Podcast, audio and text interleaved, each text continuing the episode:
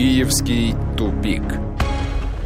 Всем добрый вечер. Это «Киевский тупик». У микрофона Ольга Байдева. И с нами, как обычно, Ростислав Ищенко. Ростислав, э, здравствуйте. Добрый день. И наш киевский корреспондент э, Владимир Синельников также с нами. Владимир. Владимир. Нет Владимира. Но будет. Есть Владимир. Вот, вот появился. Владимир, да, здравствуйте. А, ну что, давайте а, начнем с, а, вернее, продолжим с Акашвили. А, аресты участников прорыва происходят, а, но при этом не трогают самого Саакашвили. А, его а, даже не оштрафовали. А, там ведь история была с кортежем. У него уже кортеж.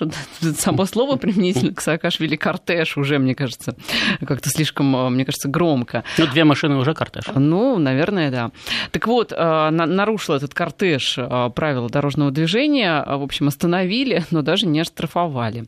Вот. Ну что, неуловимый Саакашвили? Ну, почему неуловимый? Видите, остановили же, да? Правда, хорошо хоть не приплатили. Ну да.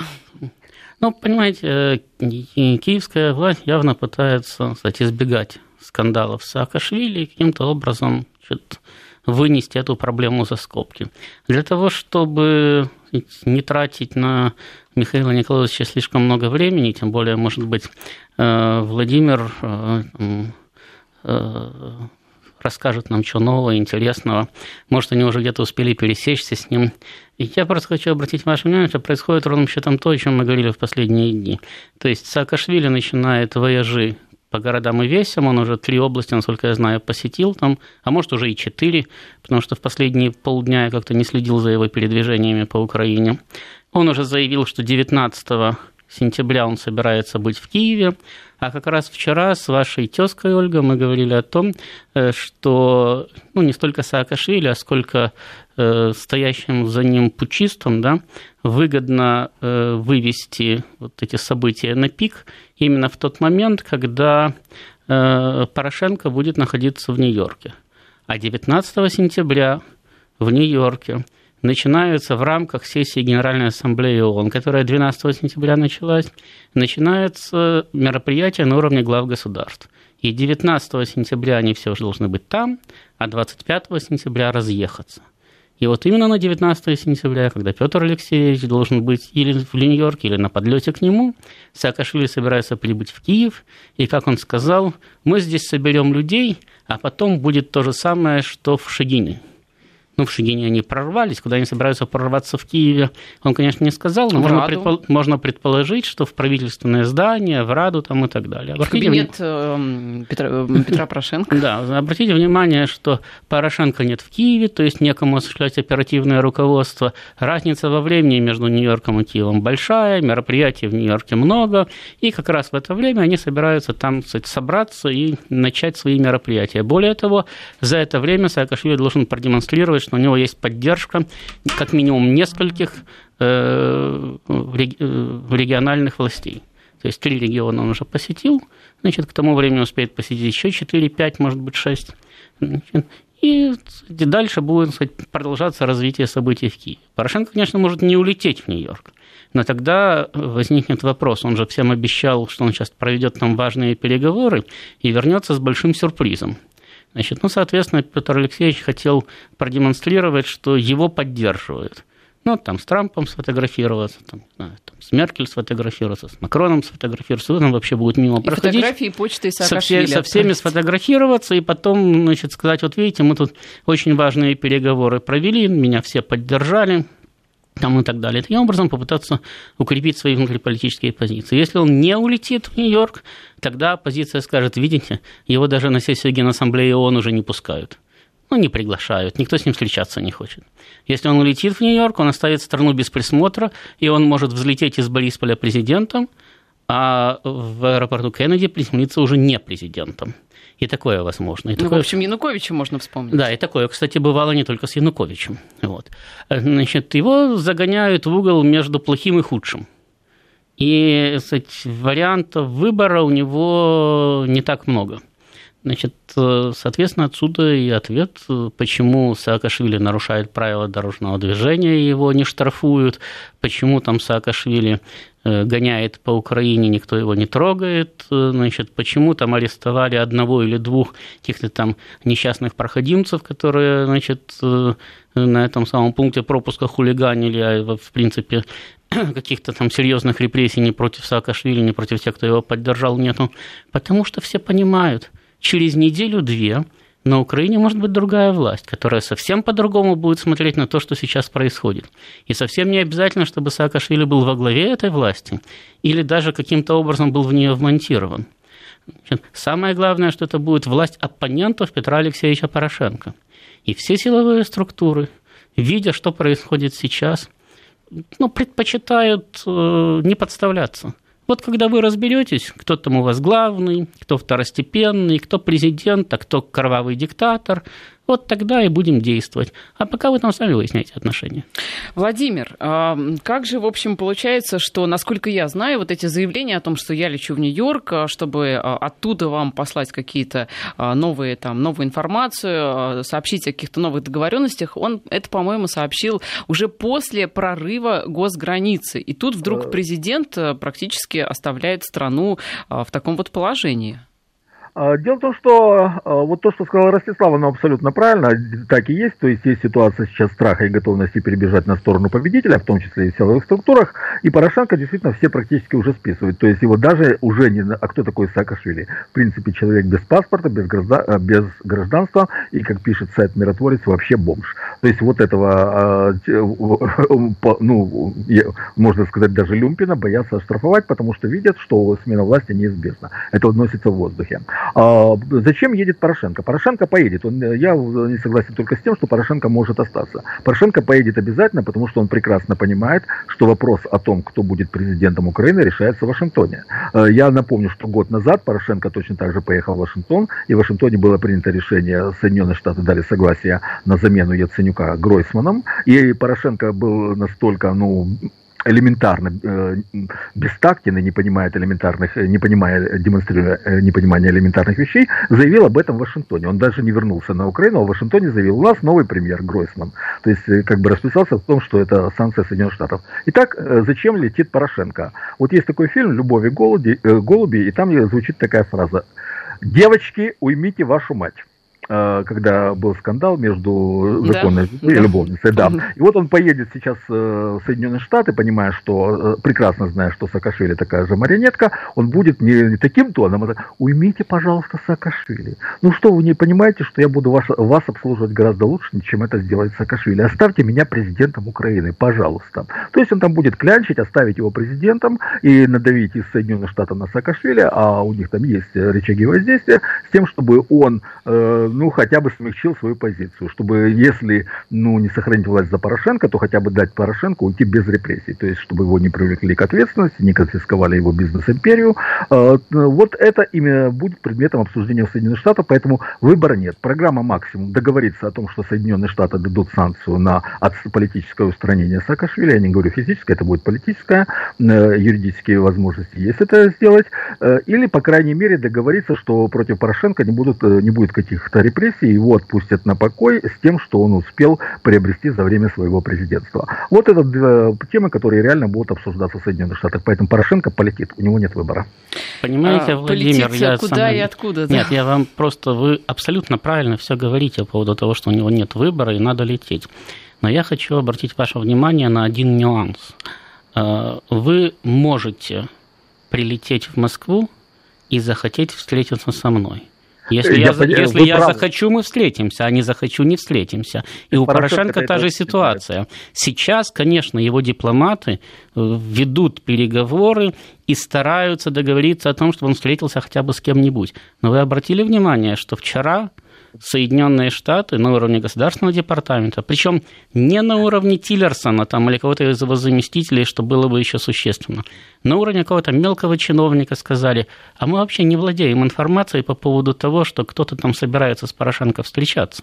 То есть, если он соберется лететь без подтвержденных встреч, то, ну, извините, летайте себе.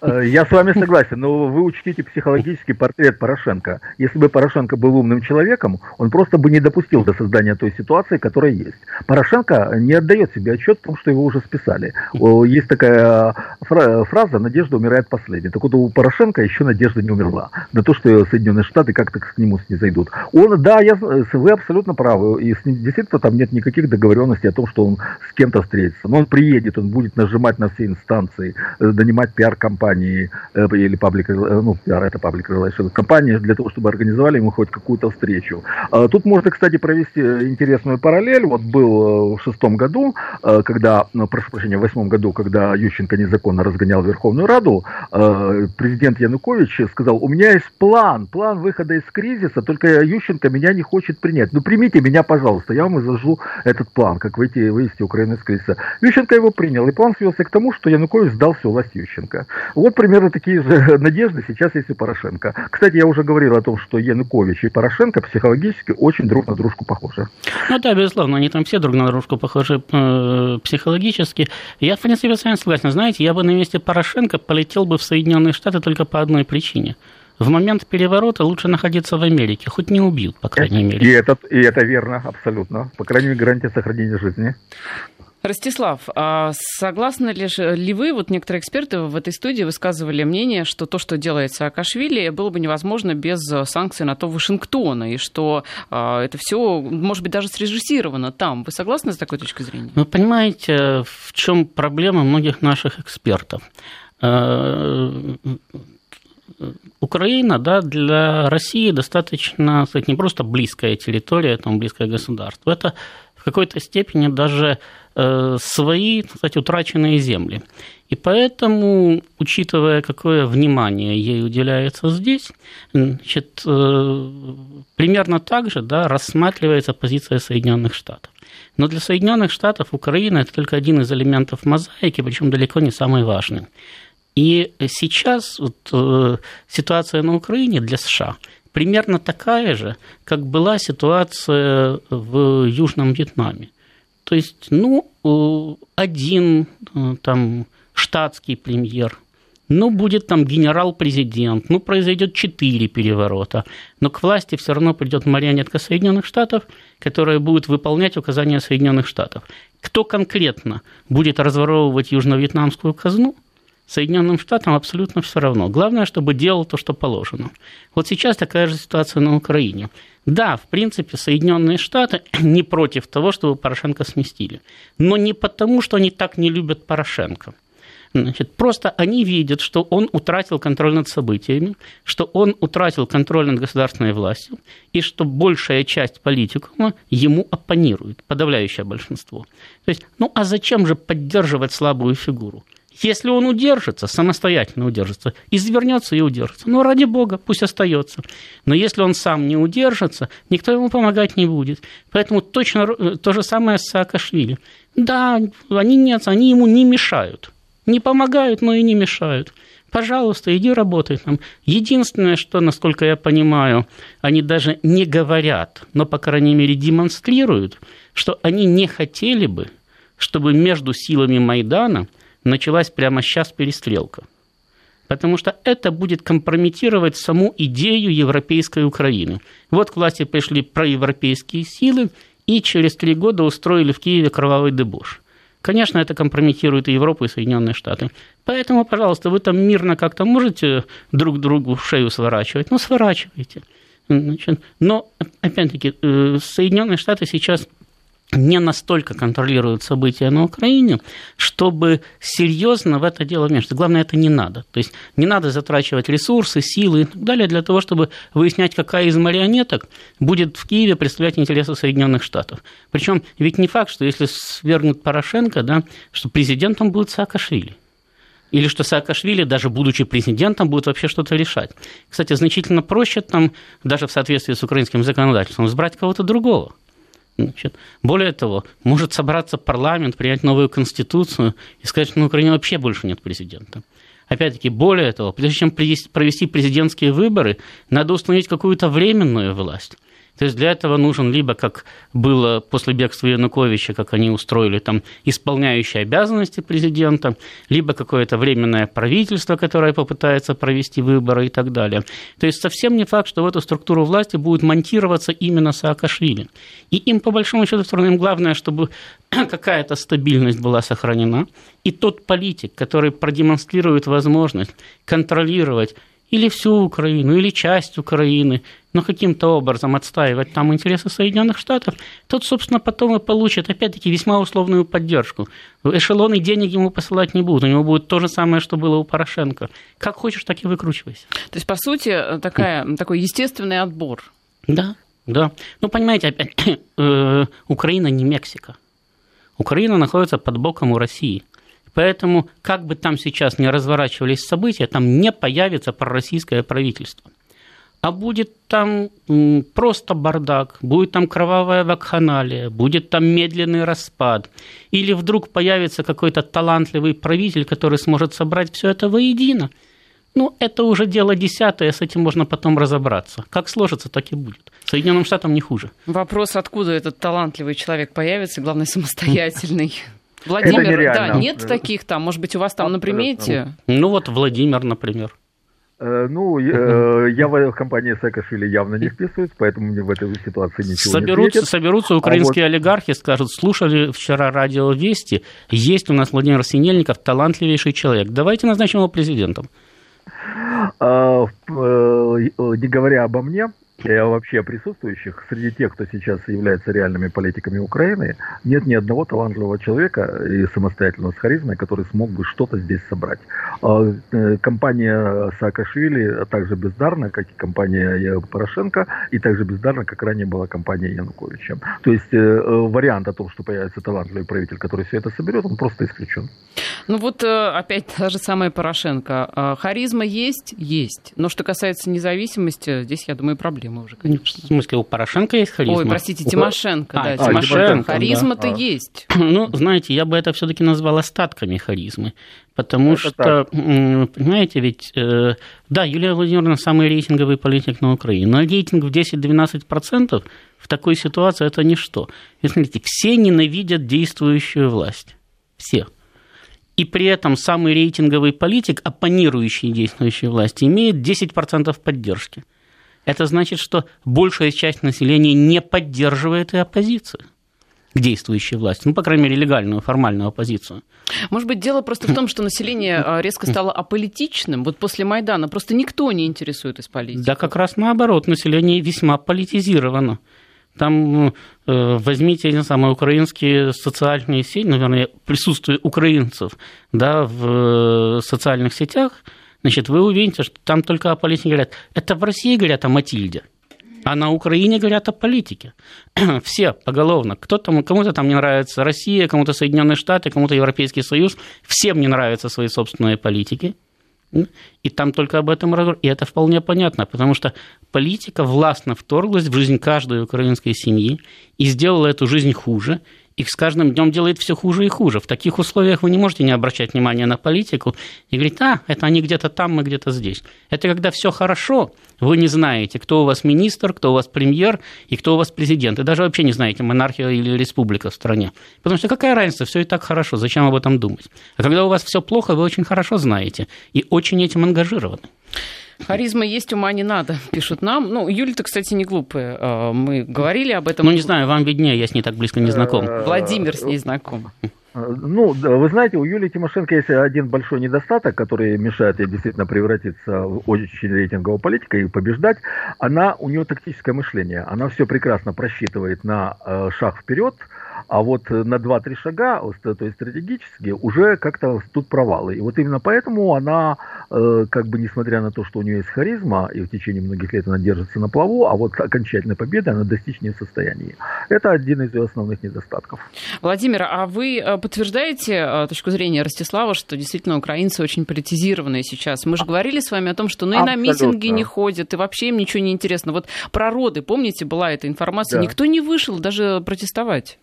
А все понимают, что в той ситуации, которая есть сейчас, э, мирные протесты бесполезны. Ну, выйдите вы на манифестацию, выйдите, вы поднимите плакатик, вот мы не любим, э, не хотим медицинскую реформу. Все прекрасно понимают, что власть на это не обратит внимания. То есть это напрасная трата времени. То есть стоять три часа, чего-то там надрывать горло, кричать в пустоту, это никому не интересно. Э, сейчас населению страны нужны реальные перемены. То, что реально что-то изменит, а не пустопорожняя болтовня на митингах, которым всем уже надоело. А население действительно очень политизировано, но люди хотят э, те шаги, которые реально изменят ситуацию, а не просто хождение с плакатиками по улицам.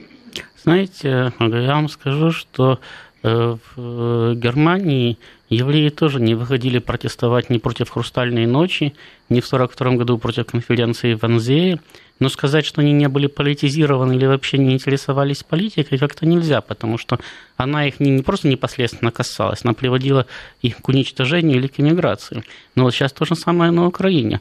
Значит, э, если вы не выходите протестовать, это не значит, что вы все это поддерживаете. То есть ну, рейтинги политиков, да, причем это же рейтинги, которые получаются в результате опросов, которые проводят украинские социологические компании, лояльные по отношению к этим политикам.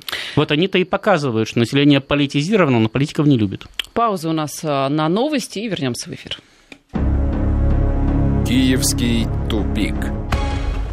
Возвращаемся в эфир. Ростислав Ищенко и Владимир Снельников э, вместе с нами. Ну вот, э, что касается, мы говорили уже не раз о слабости Порошенко, э, ну, такой эмоциональной, да, моральной, может быть, даже трусости где-то. Но если вот говорить о том, ведь если есть слабый, значит, где-то есть сильный, который должен хоть чем-то, по крайней мере, управлять, руководить. Вот после Порошенко можно ли назвать э, такого человека, который ну, действительно способен за что-то отвечать, который действительно что-то решает на Украине? Если да, то кто это? А, понимаете, Оленька, вы э, очень упрощенно рассматриваете политику. Если кто-то выиграл, то кто-то обязательно проиграл и наоборот. На самом деле политика – это игра с не нулевой суммой. То есть вы можете оба выиграть, может выиграть один, а можете оба проиграть. Значит, поэтому, если кто-то слабый, это не значит, что где-то есть сильный. В данной ситуации как раз идет борьба слабых. Поэтому эта борьба, собственно, так и затянулась. Э, сейчас уже практически на три года, уже четвертый год пошел, да?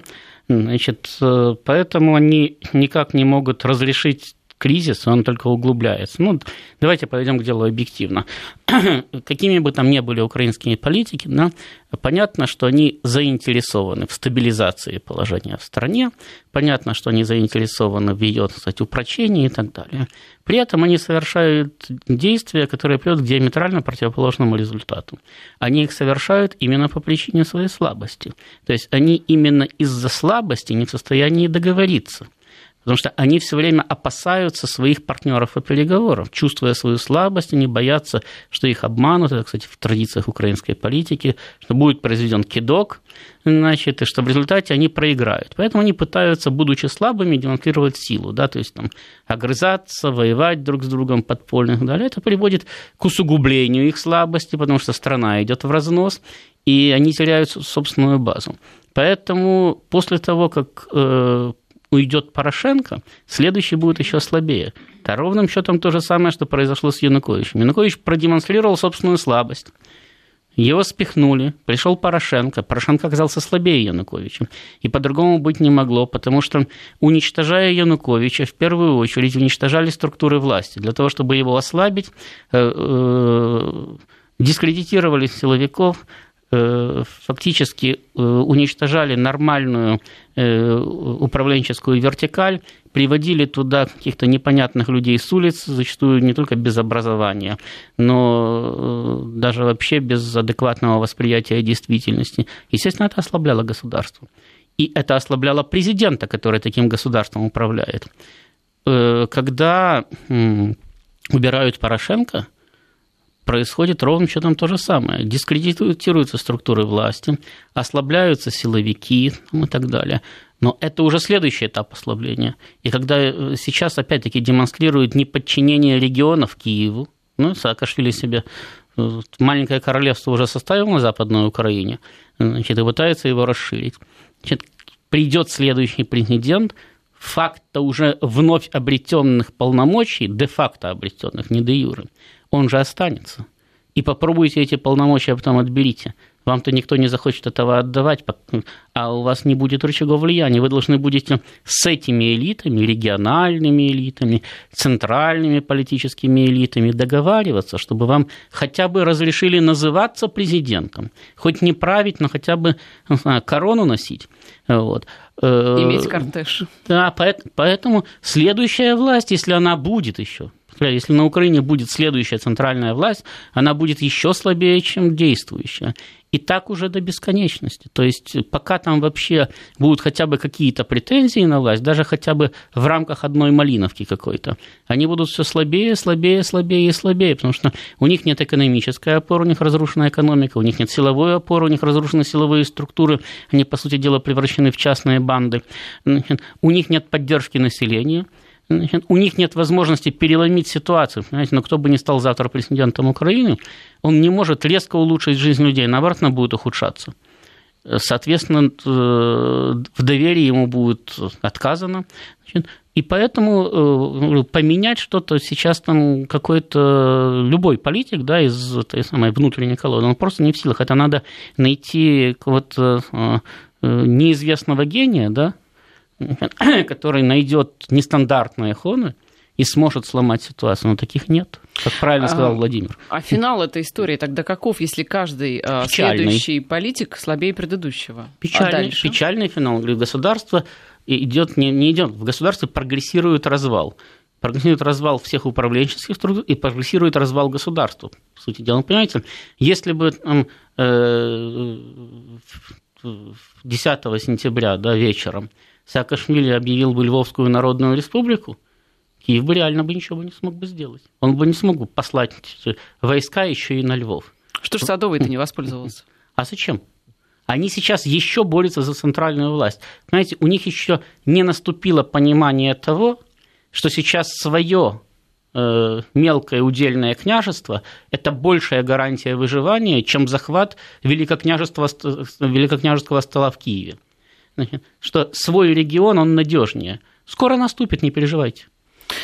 А, вот, а, Владимир, вы знаете, что нам пишут? А, нам пишут, что нужен политик, и это поняли украинцы, который готов сблизиться с Россией, только все боятся, пока боятся. Вот у меня к вам вопрос. А если будет ориентированный на Россию политик вот с такой повесткой, как он будет воспринят?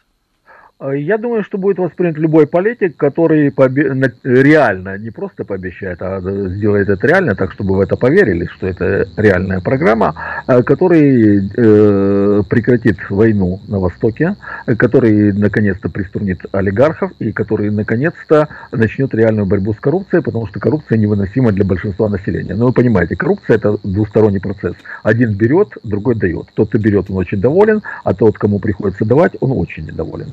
А, при этом, а, если он будет ориентирован, э, то есть это то, что э, в основной массе хочет народ. А, при этом, если он будет ориентирован на Россию, его примут. Вы просто посмотрите на соцопросы, на рейтинги украинских радикальных националистов. Там э, одного процента. У Свободы там, по-моему, 3 или 4, все остальные не дотягивают до одного процента. Вот это реальное количество тех, кто поддерживает радикальных националистов. Все остальные готовы поддержать умеренного политика, и если он наладит наладит хорошие отношения с Россией, э, э, это, э, против этого возражения не будут. Другое дело, что Саакашвили этого делать не будет, и его команда этого делать не будет. То есть, а, как Ростислав говорил, тут американцы, по большому счету, все равно, кто будет править, лишь бы это был их вассал, который выполнял бы указания из Вашингтонского обкома. То есть, Саакашвили к таким изменениям не приведет. Если говорить о политиках, которые, умеренных политиках, которые могут быть ориентированы на Россию, то я просто таких людей на сегодняшний день знаю. А то, что начнут перебегать на сторону России, если э, ситуация политическая конъюнктура изменится, то это сто процентов. Ну, достаточно вспомнить того же такого грозного русофоба, в кавычках грозного, Александра Турчинова, который вообще-то свою карьеру начинал э, на должности секретаря э, э, Днепропетровска, да. А, обкома комсомола в Днепропетровске. Кстати, вы как-то э, э, ехидничали по поводу э, тонкостей закона о декоммунизации. Так вот, по закону о декоммунизации Турчинова цитировать нельзя, потому что должность секретаря обкома комсомола подпадает под декоммунизацию, их запрещено цитировать. Это Я как раз хотела процитировать Турчинова, там повод информационный. Да, там есть повод информационный. Ну, в общем, э, можно к Турчинову перейти, можно еще э, дальше порассуждать э, об этой истории. Ну вот, кстати, да, я процитирую Турчинова чуть позже. Ростислав... Смотрите, въезд на Украину закроют. Ну, что ж, теперь и так сложно попасть в поезда. Еще не отменили ведь, да, по-моему, или отменили Нет, уже? пока не отменили. Не отменили, грозились, Вернее, да? отменили, но не все. А. Но отменили, те, которые отменили, отменили давно. Угу. А те, которые ходят, не с 2014 года, так и продолжают ходить. Ну, слава богу, хоть Ну, короче, захотите, связь. доедете. А, что касается, а, то есть получается, что сейчас, а, вот условно говоря, электорат украинский, его не интересует, ну, по, по большому счету, а, российская либо пророссийская, а, антироссийская повестка. Главное, два момента. Прекратите войну и, а, ну, условно говоря, дайте нам нормально жить, дайте там Совершенно денег. верно. Это позиция избирателей Украины основополагающая. Послушайте, Ольга, когда вам нечего есть, да, и э, раздают гуманитарную помощь. Вы что, спрашиваете, скажите, пожалуйста, а эти продукты, они, из какой про... страны? Да, они произведены из экологически чистого да, сырья? Или, может быть, у вас там какие-то примеси были генетически модифицированы? Вы хватаете и жуете, пока не отняли. Да? Вот то же самое сейчас происходит э, на, на Украине население все, э, все более и более действительно все равно. Другое дело, что э, население это примет любого политика, тем более, что не особенно там населению будет рассказывать, там, кто за что и там, каким образом собирается э, его спасать. Но э, проблема заключается, проблема пророссийских сил, да, их прихода к власти там заключается в том, что практически э, вся, э, я не могу назвать силовыми структурами, все вооруженные банды, которые контролируют Украину, да, они настроены антироссийски. Поэтому политик, приходящий с более или менее внятной программой, просто рискует быть немедленно уничтоженным. Раньше, чем он успеет что-то сделать или не сделать для населения. Раньше, чем он э, успеет вообще каким-то образом себя проявить. Вот поэтому, собственно, они и не появляются. Вы попробуйте что-то там скажите. Нет, но это отличная риторика, в принципе, предвыборная, да, ведь мы говорили, что а что сейчас может предложить э, какой-то там потенциальный э, президент, у всех такие маленькие рейтинги, так предложите вот я вам, хлеба. Я, я, вам, я вам рассказываю, что может предложить потенциальный президент. Мы будем расширять наше сотрудничество с Евросоюзом. Я верю в то, что мы можем войти в Шенгенский союз. Я верю в то, что мы можем войти в таможенный Европейский союз. Я верю в то, что мы можем войти в единый энергетический союз. Верю в то, что Украина будет членом единого авиационного пространства. Вы знаете, простите, звучит как клятва президента Украины. Так вот, вот, так вот, вот действительно, вот здесь, вот, вот под этим абзацем стоит подпись Порошенко, да, но здесь можно поставить еще минимум две подписи – Ющенко и э, Янукович. А э, на самом деле, если немножко это модифицировать, то здесь можно поставить и подписи Кучма и Кравчука. То есть это фактически программа всех пяти президентов Украины. Но как-то за 25 лет независимости эта программа не только не приблизилась к своей реализации, наоборот, Украина стала дальше от Евросоюза, чем была 20 лет назад. Погода и продолжим. Киевский тупик. Возвращаемся в эфир. А, мы обещали, а, вы, Ростислав, процитировали Порошенко, я обещала процитировать а, Турчинова. Так вот, он заявил о том, что создается ставка верховного главнокомандующего, причем впервые в стране на, законодательном уровне согласовали этот вопрос. Это будет орган стратегического руководства вооруженных сил Украины, а также другими военными формированиями и правоохранительными органами в особый период это будет орган, предназначенный для обеспечения претензий лично Турчинова на власть после Порошенко. Угу. В принципе, Турчинов давно носился с этой идеей, давно ее продвигал. Значит, э, это э, по э, тому, как он это видит, да, значит, организация примерно та же, что сейчас организация Совета национальной безопасности и обороны, где Турчинов секретарь. Значит, по закону президент-председатель и все решения этого совета значит, выпускаются за его подписью. Э, до 2014 года э, роль секретаря заключалась в руководстве аппаратом и подготовке документов к заседаниям Совета национальной безопасности и обороны. В 2014 году был принят новый закон, который резко увеличил его полномочия, то есть фактически в промежутке между заседаниями этого совета секретарь Совбеза управляет силовиками. Значит, сейчас Турчинов хочет вывести это на новый уровень, создать ставку верховного главнокомандующего, опять-таки верховный главнокомандующий президент, но это номинально, да, а э, Турчинов хочет для себя там э, пробить сказать, должность, да, примерно такую же, как секретаря э, Совбеза, значит, на которой он будет осуществлять оперативное руководство ставкой.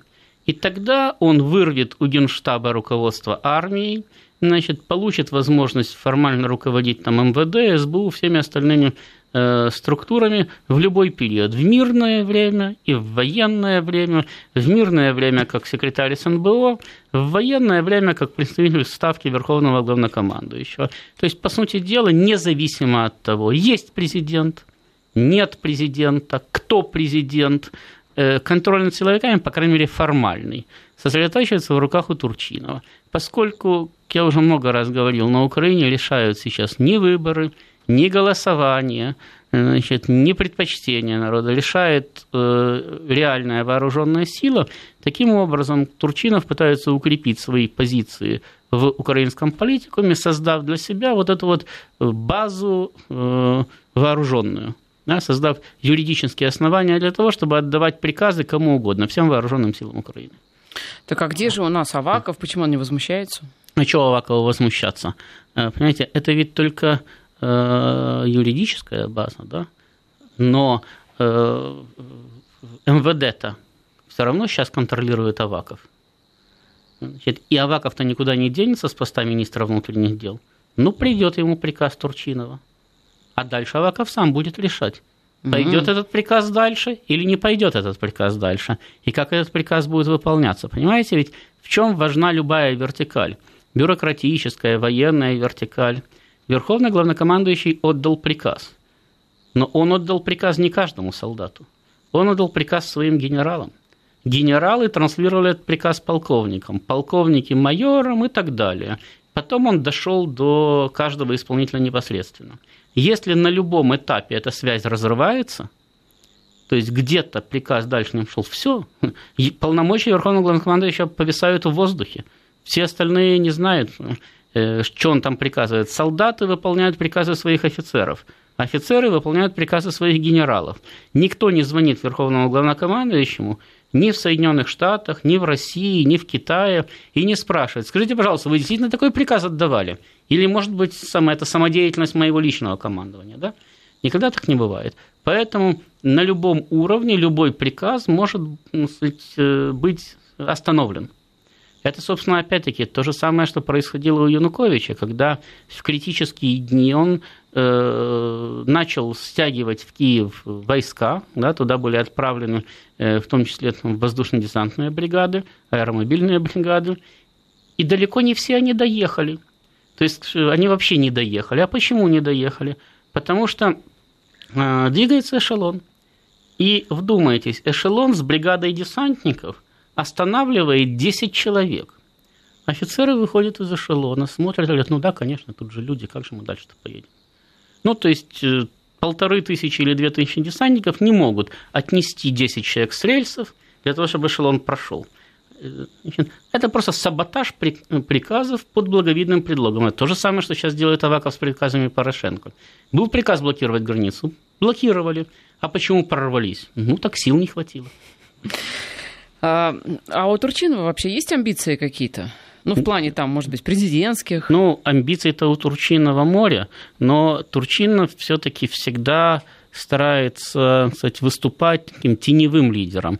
Он даже когда вот э, после свержения Януковича вроде бы вся власть сосредоточилась в его руках, и как исполняющий обязанности президента и главы парламента, он ведь ее совершенно спокойно, кстати, без проблем не только уступил, он ее, кстати, от себя кстати, отодвинул, но при этом сохранил в своих руках достаточно большие полномочия именно по руководству силовиками, то есть по э, самой главной компоненте в украинской власти.